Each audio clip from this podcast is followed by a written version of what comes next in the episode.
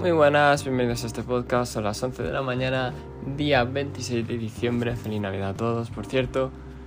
Y lunes vamos a repasar el mercado como siempre hacemos. Hoy es día festivo también, así que no hay mucha, eh, mucha diferencia, ¿no? Pero quiero recalcar eh, varias cosas porque siempre encontramos algo en el mercado.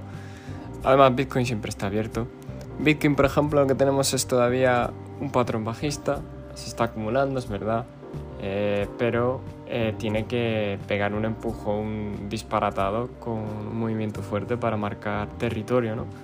Y que las demás altcoins le sigan porque están igual de poco volátiles, excepto algunas excepciones como eh, FED, que no sé lo que es.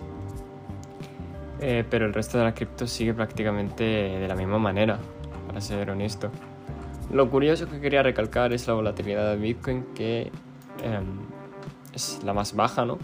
Ha llegado, ha hecho un nuevo mínimo a 0.34 y ha rebotado sin que el precio de Bitcoin se mueva, eh, porque creo, yo creo que todavía no es, mm, no tiene un movimiento fuerte como para, eh, para que se destaque mucho en el precio, ¿vale? Pero todavía no.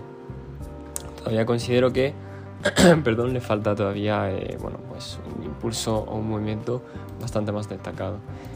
Bueno, el que está abierto es el Nasdaq y sigue bajista, la verdad no hay ningún cambio en eso, con momentum bajista. Y ya sabemos cuáles son los targets, ¿no? Que siempre ponemos. El SP evidentemente está cerrado. Em, pero pero con estancia de, de, eso, ¿no? De, de a ver cómo rechaza esta zona o si la soporta. Probablemente la rechace porque el patrón eh, que tenemos no, no, es muy bueno. Vale. El dólar sí que sigue ahí en rango, en la misma zona de siempre. Está con mucha acumulación, eso es bastante bueno para el precio. Y sinceramente no hay mucho más que comentar. Este es un resumen cortito para no quedaros sin un resumen.